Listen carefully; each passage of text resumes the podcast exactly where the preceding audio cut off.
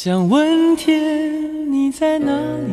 我不知道你在哪座城市，也不知道你是谁，心情好不好？你现在是不是一个人？有没有感到孤单？我知道，最使人疲惫的，往往不是道路的遥远，而是你心中的郁闷。希望这个声音可以温暖你耳边的每个夜晚。我是拿铁，二零一九，让我们听到更多精彩。微信找我，拿铁磨牙时刻。城市的夜晚，听见花开。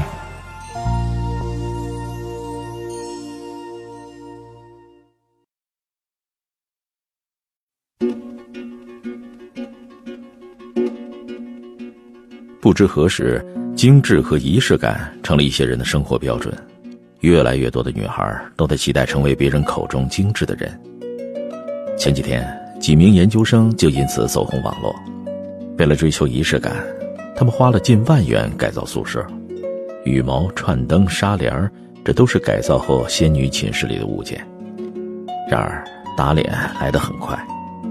没过多久，中国消防微博账号指出，该寝室改造有消防隐患，勒令其核查处理。随后，寝室装修被悉数拆除。但在安全问题被指出前，网上铺天盖地宣传的是几个女生花了昂贵的价钱打造出了仙女寝室。自己赚钱，自己改良居住环境没什么不对，但令人不爽的是，这种对精致感的追求总被成为被吹捧的焦点。光鲜表象下，是把物质的外表变成了生活好坏的标尺。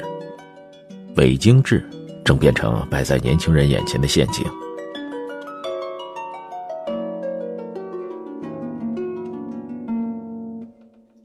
人民日报曾对现代人的生活状态作出总结：能买吸尘器就不用扫帚，吃完牛油果又要吃藜麦，一百块钱一张的面膜用起来也不心疼，口红两三支不够，要集齐全套，租房得独立的厨卫，还要带落地窗。追求美好的生活本没有错，但所谓的美好却可能只是表象。有一位网红，社交网站里的他总是吃着摆盘考究的食物，住在一尘不染的家里，不时和朋友一起聚会。这样的生活让他在网络上备受追捧。直到一档综艺节目跟拍了他的一天，人们才发现，他现实中的生活和社交网络上呈现的完全不符。为了把食物拍出美感，他只选择适合拍照的食物。讨厌吃蔬菜，但为了拍出色泽好看的照片，硬着头皮也要点一大碗。房间很少收拾，凌乱的连找到站立的空间都困难。但拍照时，只要把东西全推到一边，露出干净的一角，看不出来就行。和朋友的聚会是伪造的，点食物都点两份让照片里的自己看起来有伴儿。精心打造出来的美好，或许能让不明真相的人羡慕不已，可戳破虚假后，只有自己知道真实的生活有多糟糕。理财师泰米拉里提出了金钱羞耻的概念。人们总是相信我们的银行余额等于自我价值。为了凸显自己的价值，打肿脸充胖子也要伪装过得很好，哪怕只承担得起 B，却非要负担 A。然而，泰米拉里认为，人们应该放下物质对自我的束缚，抛弃金钱羞耻。只能负担一百块的生活，就不要硬扛一千块的日子。能无畏的说出“我可能承担不起”，或许才是真正的勇敢和解脱。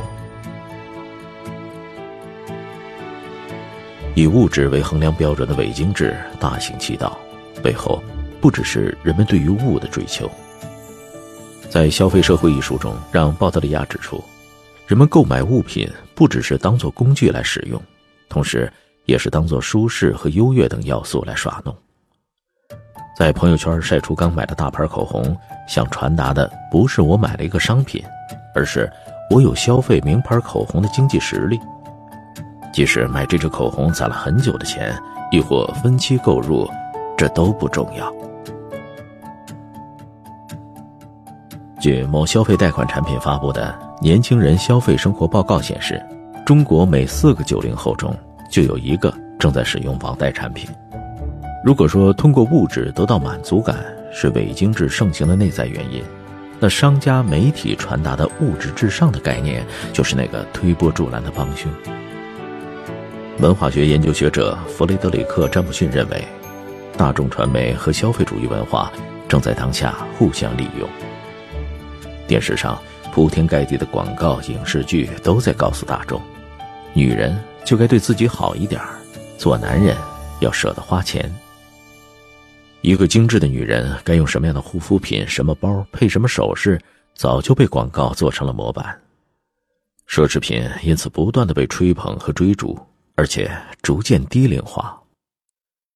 千禧一代购买奢侈品的平均次数达到了八次，百分之九十三的人都有购买更多奢侈品的打算。商家为了迎合消费品对仪式感的追求，更是煞费苦心，被赋予重要意义的纪念版套装，包装精美的限量版商品，这一切都被打上了仪式感的标签。人们沉浸在其中，以为这一切都是自愿购买。可实际上却受到外界的深刻影响。有学者指出，商品和商品之间其实存在一条暗示意义链。当你买了一部新款手机时，就会被暗示需要一副高级的耳机搭配，紧接着又会被暗示一个配套的音响。消费就是这样，永无止境。盲目的以此指导生活，很可能掉进物质的深渊。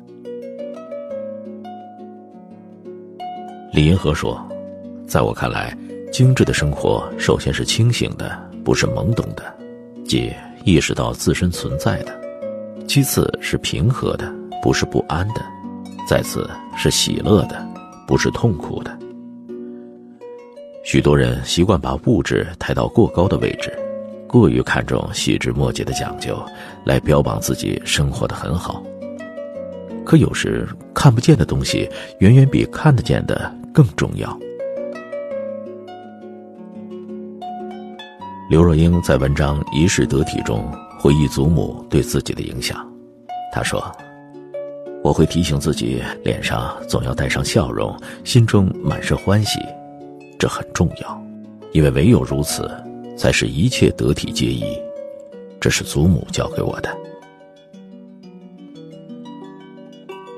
他的祖母是将军夫人。”衣食无忧，但却没少干活。刘若英说：“祖母干的不是体力活，而是拼命做到得体二字。”祖父是军职，家中出入的男士较多，祖母在家便永远形象端正，出了卧房门就是一身整齐的旗袍。得体不只表现在教养，更是细致之处的流露。家里宴客。客人一上桌，热毛巾马上送到。第四道菜吃完，上冷毛巾；喝碗汤，上热毛巾去油。热茶端上桌，再来条冷毛巾。一边客人吃水果点心时，清清爽爽。待人接物，祖母也颇为淡定磊落。在参加一次活动时，祖母听到祖父的同学在背后议论祖父脾气太过要强，祖母不紧不慢地对当事人说。我家先生的确有缺点，但身为同学，你应该当面提醒，而不是背后议论。这种得体是发自内心的从容和深入生活的习惯，愉悦了自己，也照顾了他人。内心真正充实丰富的人，即使脱离了物质，也可以过得美好。上海的金枝玉叶讲述的是上海永安百货公司四小姐郭婉莹的故事。郭婉莹物质富足，从小就读贵族学校，衣食无忧。但动荡年代，这样的好日子并不长久。一连串重大的变故后，郭婉莹家道中落。没有财富支撑的她，依然过得有滋有味儿。养不起名贵的宠物，就给儿子买了一只小鸡，叮嘱孩子好好养着。这样的事儿不胜枚举。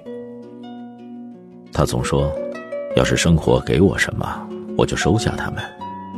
人这一生会遇到很多事儿，那个时候一定不要怕，什么都不用怕。苦难没有让他失去光彩，反而颇有种苦中作乐的骄傲感。心灵富足，才是好生活的真正底气。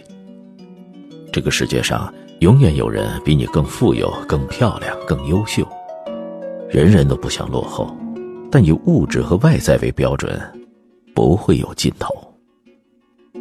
一个人最美的时候，是真正成为自己。